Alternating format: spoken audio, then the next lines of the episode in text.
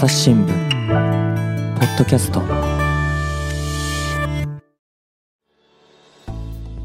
前回の続きからお送りいたします。で、えーっと、まあ、先ほどね、専門家の先生のお話が、あ,、あはいの、いろいろ出出てましたけども、やっぱりあの、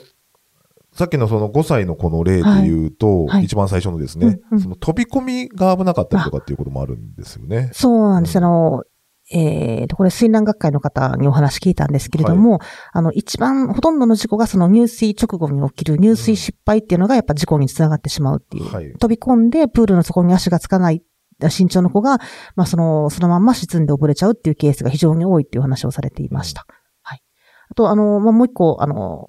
お話しすると、そのやっぱじ事故が起きやすいのは、あの、学校のプールの授業もそうだし、はい。スイミングクラブでもそうなんだけど、自由時間が非常に危ないっていうお話でした。はい。やっぱあの、指導してる時間っていうのは、あの、よく見てるんだけれども、あの、自由時間、やっぱその、水のあの、事故って原因が、これだっていう原因が一つだけっていうわけではなくって、はいやっぱいろんな原因が複合的に合わさって事故になってしまうというところなんですけれども、ということだ。というふうに指摘していただいたんですけれども、やっぱりその監視の目がその行き届かなく、行き届かなくなりがちな自由時間っていうのは、あの子供の想定外の動きも多くって、まあ非常に事故が起きやすい。あの、先ほどもお話ししたんですけど、あの、えっ、と、ニュースポイントに寄せられた、その女の子が浮かんでいてっていうのもやっぱ自由時間のことだったし、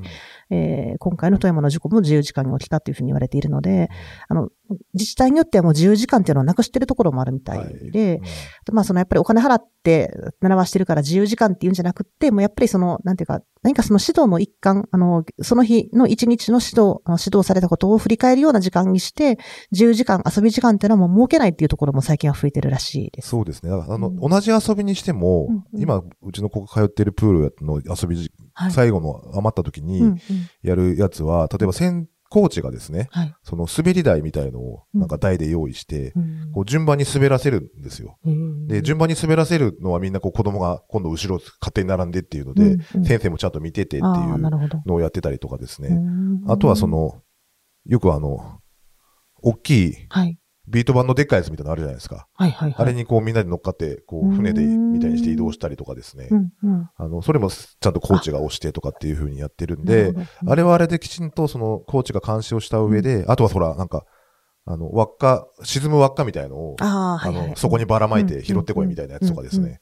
ああいうのもちゃんとこう、せんコーチが見た上でやってる遊びなんだろうなっていうふうに思うし、あれはあれでその何がしかの練習になってるんだろうなと思うんですよね。だからまあ、そういう遊びだったらいいんでしょうけど、うんうん。こう、何の監視もせずに、ただ自由に遊ばしてるだけっていうのが一番、うん。こう、危ないということそうですすよね。。今今の岸上さんのお話だと、やっぱりその、しっかりそのコーチが、あの、子供がどこで何してるかっていうのがしっかり把握できてる遊び方だなと思って、すごい、そういうのはすごくいいなと思ったんですけれども、あの、まあ、自分のことを振り返って、自分が小学校の時の遊び時間っていうのは本当にもう、どこで誰が何しててもわからないような、はい。自由に、あの、まあ、公園と同じような感じで遊んでたなと思うと、はい。まあ、本当に危なかったんだなっていう。はい。あの、なんか、最近の学校の授業では、そのバディシステムって言ってうん、二、人一組になあうんで、その、えっ、と、人数確認もその、安否確認もそのバディで安否確認するっていうのを、あの取り入れてる、うん。あの、学校が多いらしくって、うん。で、その、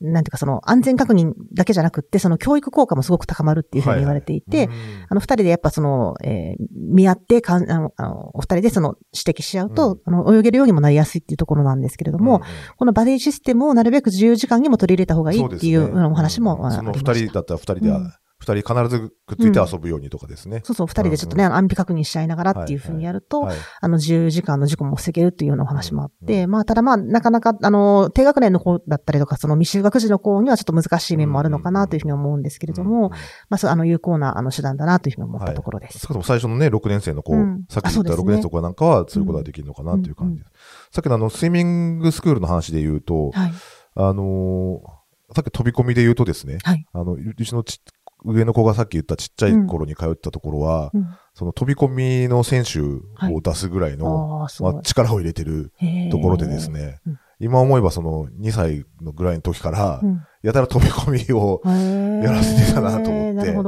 あまあ、そのせ、ちゃんとね、コーチが見た上でやってるんでしょうけど、うんあの、まあでも好きな子は好きなんですよね、飛び込みってね。なんか、やっぱ自由時間に飛び込む子はすごく多いって言っていて、ねその本当の正しい、あの、入水の仕方っていうのは、はい。あの、プールの、なんていうんですかね、プールサイドの方を向いて、はい。あの、う後ろから後ろ向きにプールサイドを掴んで、あの、片足ずつそろりそろりと入っていくのが、はい本当は正しいらしいんですけど、はいでも、あの、でもね、あの、飛び込みの練習、そのカリキュラムとして飛び込みする分には多分、あの、しっかり、あの、コーチも見てるので、うんうんうん。それは全く問題ないと思うんです。も問題はないんですけれども、まあ、そう、やり方を、正しいやり方を教えてるかどうかは微妙ですけどね、はい。そうなんですね。まあうんうん。なんかまあ遊びの一環でやらせるという感じではあったんですけど、いやさっきね、じゃあ僕思っ、聞いてた、あの、この記事読んでて、はい。なるほどなと思ったのは、その、浮き具をつけた上で、うん。飛び込む時の、その力のそうです。かかり方っていうんですかね、うんうんうん。沈む方に対して浮こうとするっていうところの、うんうんあの、なんだろう。うん。ああ、確かになるほどなってそう、いうふうに。そう、相反するというか、そそそう。うそうう。あの、ほそれは本当にやっぱ浮き具つけて飛び込むのはすごい危ないとおっしゃってて、はい。もう絶対に浮かぼうとするその浮き具とはい。沈もうとする人間の、あの、あれで、もうやっぱ浮き浮き具は絶対外れちゃうっていう。うんで、その結ぶタイプもそうですし、腕にはめるタイプだって、やっぱり飛び込み方で、あの、怪我したりとか、はいはい。あの、外れてしまうっていう危険性があるので、もう浮き具つけて飛び込むってすごく矛盾した行為だっていうふうにおっしゃってて。そうですよね。うん確かに腕につけるやつでも、腕だけ上に引っ張られたりとかね、うんすると、、なんか危ないですよね。なんか関節のとことかね、なんかう、ううん怪我したりするんちゃうかなと思ったりもしましたし。あの、まあ、確かに、さ、もう一人、もう一つその、えっ、と、一人、あ要は、コーチ一人に対して生徒何、どんなに見るのかっていうのも、うん。まあ、うちも、のところもそう、だいたい、7、8人から10人ぐらいに2人いるんですよね。あ結構しっかり見てくださってるんです、ね。ちょっとそのがちょっとこれ高いんですけど、ああ、なるほど。大事なことですね。はい。はい。うん。で、えっ、と、っていう話はいでした。まあ、はい。で、これもう一個ご紹介していただいてる記事がですね、はい。あの、テクノロジーの話はい。なんですけどそうも、なんです。あれなんですが、その、なんか自動的に、こう、溺れそうな人がいたら知らせてくれるみたいな。と、今、その、もうすでにその、えーっと、導入されてる、あの、技術としては、はいはい。あの、天井にカメラがあって、うんで、カメラがそのプールをずっと監視していて、はい。で、水中でその設定した時間以上、あの、私が取材に来たところは10秒だったんですけども、はい10秒以上動かないものがあると、あの、アラームが鳴るっていう、あの、ポセイドンっていうシステムなんですけれども、ポセイドン。ポセイドンはいっていうところであったりとか、あとその、なんか電波って水で遮断されるみたいなんですけれども、はいその電波を発するタグを、その水泳帽とかゴーグルとかにつけて、はいはいはいで、長く水に、30秒以上水にもう、あの、電波が遮断されたままだとアラームが鳴るっていうんで、そういうシステムを、あの、導入しているプールもありました。はあはあはあはあなるほどですね。はい。今その記事ちょっと、あの、拝見してるんですけどありがとうございます。あの、えっ、と、埼玉県のプールあ、そうなんで。ますで行ってきたんですね、これは。はい、そうです。はいはいはいもう、すごくわかりやすかった。あの、ちょっと人形を沈めてもらったんですけれども、はいはいあの、沈んでると、の、その10秒以上経つと、うんあの、まあ、大きい音で、あの、それも多分記事、あの、みあの、ネットで見てもらったら動画も撮ったんで、あ撮らせてもらったんで見られるんですけど、本当だそうなんです。はいあの、大きい音でアラームが鳴って、うんあの、大体その、プールの中のその、どこの位置にその、誰が沈んでるかっていうところまで、あの、表示してくれるので、うんで、これ1日やっぱね、多い時で10回ぐらい、あの、ご発へーご発砲なんですけども、あの、たまたまその、映り込んだ影を捉えたりとか、ははは。あと、まあ、あの、泳い、なんて言うんですか立ち止まってる人をと、あの、を、あの、捉えてうん。発砲しとれたかっていうのもあるみたいなんですけれども、はいはい。でもまあ、それでも毎回監視員の方がみんなそこに行って、うん。指差し確認して、何もないことを確認してから、またそのプール、あの、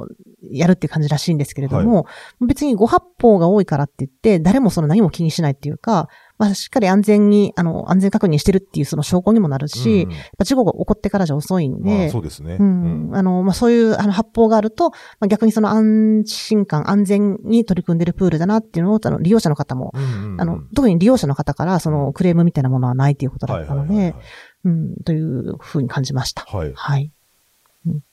他になんか、水泳棒につけるやつがあるとか。そうなんですよ。はいその電波のやつ、水泳棒につける。これも、はいはいあの、結構、あ、さっきね、電波が。そうそうそうそう、うん。なんかね、あの、もちろん、ご発砲と言いますか、その、クロールとかしてて、その反対向きにその、息継ぎするときにずっと使っちゃってっていう形の発砲も、あの、あるみたいなんですけれども、はいはいでもやっぱり、あの、沈んだまま、あの、これはそのカメラとは違うので、あの、ちょっと、あの、費用も少し、あの、えー安いんですけれども、あの、まあ、そうですね。やっぱり、事故の可能性がある、その人間の目だけじゃやっぱりそのどうしてもうん。やっぱ人間ってミスしちゃうので、あの、やっぱ、もしかしたら事故かもしれないし、そうじゃなかったら、良かったねっていうところで、やっぱあの、このシステムも、ただでもね、これもね、国内でも何箇所しか導入されてないみたいで、うん、なかなかちょっと、あの、お金が結構かかるので、はい。やっぱ行き渡るのが難しいのかなっていうふうには感じたところですはいはいね。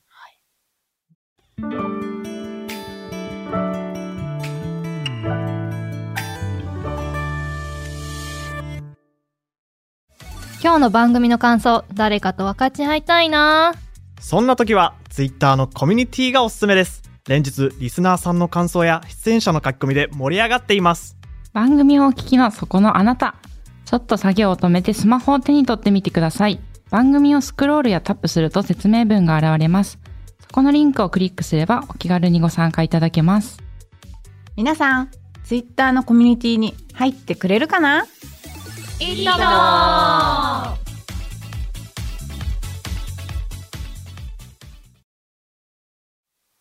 まあでもそんなプールばっかりじゃないっていうところで言うと、うんあその、まあやっぱり、はい。こう、どう、やっぱ人が見てなきゃいけないよねっていう話になるわけですよかね。そうですね。あ、ごめんなさい。せっかくだからちょっともう一個、いいいですか、はいはいすいません。あの、はいあの、さっきもちょっと岸上さんからもお話あった、あの、AI がその溺れそう、そうそう、あの、溺れそうな人の動きっていうの、そのライフセーバーが、そのパターン、あの、こういうパターン、さっきの例えばそのフロートがひっくり返るとか、うんうんあと、そのフロートの下に人がも潜り込んでいるとか、あとその溺れてる人のあの映像もちょっと見せてもらったんですけど、こうなんか、あの階段を登るような仕草、まあ犬かきっぽい仕草なんですけど、押していったりとか、こう、あああるいはその、えーもう水中でその、えー動かない。うんあの、ぷかーっと浮かんでしまって動かないとか、まあ、いろんな、な何パターンかを、あの、そのライフセーバーの方が、その、みんなでちょっと話し合って、で全部で、あの、9つのパターンを、あの、プールで再現してみんなで。で、それを AI に覚えさせて、で、その同じようなうんうんあの、行動してる人をその、えっ、と、カメラで捉えたら、AI がその、リアルタイムでその監視カメラの映像を AI が見ていって、ですあの、もう本当に瞬時に、あの、あ、これは9パターン、9パターンのうちのあの A パターンと一緒だってなったら、あの、えーそれをその、角度といいますかね、その数値化して、あの、設定した数字以上になるとアラームが鳴る。そのスマートウォッチ、関心のスマートウォッチに表示されるみたいなシステムを今の中央大学の研究開発機構っていうところが今、あの、もうすでにシステムを開発したんですけれども、それをその汎用性を持たせて、うんあの、いずれはその全国のその小中学校に、あの、まあ、無償で提供するために、の目的に、その、まあ、今研究中というところもあるっていうところでした。なるほど。まあそんなのができるとね、ちょっとはそうです安心。なるのかなっていう感じですが、まあ、やっぱり、こう、基本的にはやっぱ人の。目っていうのが大事になってくるのかなといううん感じかなと思います。やっぱり、その、どんな技術も、その、技術に頼って、その人のその監視がなくなるものじゃなくって、はいその人が監視してる、そのやっぱ補助でしかないっていうところですよね。でその、まあ、技術が、あの、高まると、すごく安心感増すんだけれども、やっぱその、すべてのプールに行き渡るまでがやっぱりものすごく時間もかかるので、やっぱ人の目の監視の技術っていうのを高めたりとか、あと子供自身が危ない行動をしないように、うんその子供の自衛能力っていうのを高めることも大事だっていうふうに、えーはい、今回ちょっと取材を通じて専門家の方からもお話聞きました。そうですね。はい。なんか子供自身がうん何が危ないとかっていうのをね、ある程度、その、まあ、お年齢を重ねたところで、うんうんこうだんだん分かっていってくれたらいいなっていうのは思いますよね、なんか。そうですうんね。でも、本当に、なんか、ま、このコロナ禍の3年間だけでも、はいはい。やっぱ学校の水泳の授業っていうのが、はいその、ね、あの、まコロナの最初の年はもう水泳の授業全部中止だったし、で、2年目、3年目でやっぱり引き続き中止してた学校もあるし、うん。あの、回数減らした学校もあったりとかして、あの、スイミングクラブ通ってる子とかだったらまだいいんですけど、はいうちの子供はそうなんですけど、あの、通ってなくって、もう学校の水泳の授業でしかその、えー泳ぎのことを学ばないっていう子供もたくさんいると思うんですけれども、まあ、そういう子供にとってはそのこの3年間でそのなかなか水に触れることがなく、触れる機会がすごく少なくって、何が危ないのかっていうその、えーその危険を察知する能力だったりとか、その水の中でのその自衛の能力っていうところだったりとか、まあそもそもだから水に慣れてないっていうことも含めて、まあすごくこの3年で、あのコロナの3年で子供たちのそのそういう能力が、あの、低くなってる。うん。で、一方で、そのやっぱコロナのその感染対策が今すごく緩和されていて、あの、この夏はじゃあプールに行こうとか海に行こうっていうところも多くって、ちょっとその反動でこの夏はすごく、あの、水の事故が多いんじゃないかなっていうのをすごく、あの、懸念している専門家も多かったし、私もそれは感じたところだったので、あの、ちょっとこの夏こそちょっと、あの、子供は水に慣れてないんだって、あの、親も意識しなくちゃいけないし、子供にもちょっと言い聞かせないといけないなというふうには感じているところで。す、いや、なんつ今お話聞いててね、うん。あの、うちの下の子は今5歳で、もうちょっとで6歳になるんですけど、あの、なんだろう。まあ、す結構正確によるんでしょうけど、うん。あの、やっぱ足の届かないところにはうん。自分から行きたがらないですよね。あー。で、それはうん、なんて言うんだろう。まあ、その、その子自身が、うん。あの、足の届かないところに行って偉い目にあったっていうあ経験があるのか、ーうん。その、怖そうだって自分で思ってるのかわかんないんですけど、うん。あの、うんと、泳ぐ、まあ、ある程度泳げるようになるまでは、うん。あの、なかなか、水がこ怖がってる子子の方が多いのかなと思ってて、うんで、逆に慣れたら慣れたで、うん。その、さっきの言った自由時間に、その、あの、あ、あれ、あんうん。大丈夫だなと思って、なんかこれぐらいのことはできるわってなって、えっ、と、ちょっと危ないことにもなるのかなとか思って今ちょっと聞いてましたけど、もうね。まあだから、そういう意味で言うと、その、慣れすぎてもダメだし、うん。何が大事、何が危なくて何がうん。安全かっていうのを、あの、きちんと大人も分かってなきゃいかんし、あの、子供にもちゃんと伝えていかなきゃいけないのかなと思ってうん。今回の話いろいろ聞いてました。なんか、うん、すごいね、難しいなと思うんですけども、あの、やっぱ専門家の人に話聞くと、はい。あの、多分改善しつつあるとは思うんですけども、あの、日本の学校の、まあ、日本の学校って言い方がちょっと正しくないかないかもしれないんですけど、はい。学校の水泳授業って、はい。その、危険から身を守るための水泳授業っていうよりも、そのやっぱ泳ぎの技術を身につけるための水泳授業っていうところ、はいはいまあこれ、あの、学校の授業だけに限らず、そのスイミングスクールでもそうだと思うんですけど、ね。うん。やっぱその、綺麗に泳げなくてもいいから、足がつかないところで、とりあえず、その、えー呼吸を確保する方法を身につけて、はいはいはいで、綺麗に泳げない、もう犬かきでいいから、あの、どんな泳ぎ方でもいいから、あの、足がつかないところから足が届く安全なところに、その移動する手段、そのクロールで綺麗に泳いだりとか、あの、正しく息継ぎとかできなくっても、とりあえずその安全な姿勢を確保、あの、背浮きって背中で浮いて、はいはい。で浮いて待てってよくあの、水難学会でもおっしゃってますけども、うん。とりあえず安全な呼吸確保できる技術をまず身につけて、うん。で、その上でその足が届かないところでもその安全な場所に自分の力で移動できるっていうのを、あの、身につけさせるところもあるようなんですけども、そういうことがその、じゃあ、日本のその、ままず一番最初にその水に水泳授業が始まったりとかいう時にそういうことができるのかっていうと、あ、そういうことやってるのかっていうと、やっぱ、あのーそこまで多分、もちろんその水に触れる、水になれるっていうことは、あのー取り組んでもらってはいるんだけれども、なかなかその、うん、そういう指導っていうのが、ちょっと、まだ難しい面もあるのかなっていうのは話を聞いてて私感じる今聞いててそっちの方が先かもしれないですね。うんそういう意味で言うと。あうんの、その泳ぎ、うん泳げるようになることよりも、う。うんん、なんか、そんな気が、そんな、うん、しました。はいはい。ありがとうございます。はい。ということで、はいね、これからまた夏に向けてね、はい。あの、プールにも行行くでしょうし、はいという中でね、はいあの、ちょっとこの事故も、あの、教訓にしていただきながら、そうですねね。気をつけていただければなというお話。はい。でしたはい。はい。本当にもう子供から目を離さないって、もう自分の子供だけじゃなくって、もう他人の子供も、もしかしたら溺れてるかもしれないっていう目線で、はい。あの、もうすべての大人がね、うんそうやってみ、あの、見守ってあげることができると、うん。まあ、少しでも安全な環境のプールになるんだろうな、というふうに感じました。ね、ちょっとね、あの子大丈夫なんかいな、みたいなね、うんうんうん。ことをちょっと、あの、見て監視に伝えるっていうだけでもね、ね。全然ちゃいますもんね。うん。そう思います。ん。はい。わかりました。はい。ということで、本日は、えー大阪ネットワーク報道部山根久美子記者におお越しいただきました。ありがとうございました。ありがとうございました。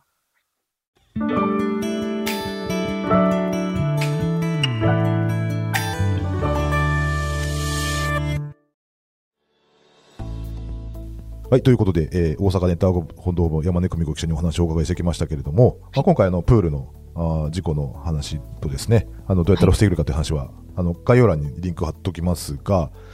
先ほどあの、ニュースフォーユーのお話がありました。はい。これ随時お友達になれるんですか？あありがとうございます。そうなんです。あの、LINE の、あの、えっと、検索のところに、あの、朝日新聞でけ検索してもらうと、あの、はい。公式アカウント検索してもらうと、あの、朝日新聞デジタルで、あの、記事が配信される、あの、公式アカウントもあるんですけれども、はい。はいあの、ニュースフォイのアカウントも出てくるので、うん。そこから友達登録してもらうと、もう、本当に、あの、すぐに取材班と LINE でやり取りができるようになるので、はい。ここでその、ちょっと、まあ、日々の困っていることだったりとか、はいはいはい。取材リクエストとか、あとまあ、このプールの事故でもそうなんですけれども、あの、ぜひちょっとみんなに共有したいなと思うようなことがあったら、送っていただけると、あの、はいそこから取材につながることも、あの、非常に多いので、うんあの、ぜひお友達になっていただきたいなと思っています。はい。割とね、今回みたいにこんなエピソードありませんかってこっちから聞くことも、ありますね、結構、はい、いっぱいあるので、はいぜひ、あの、えーご活用いただければなというふうに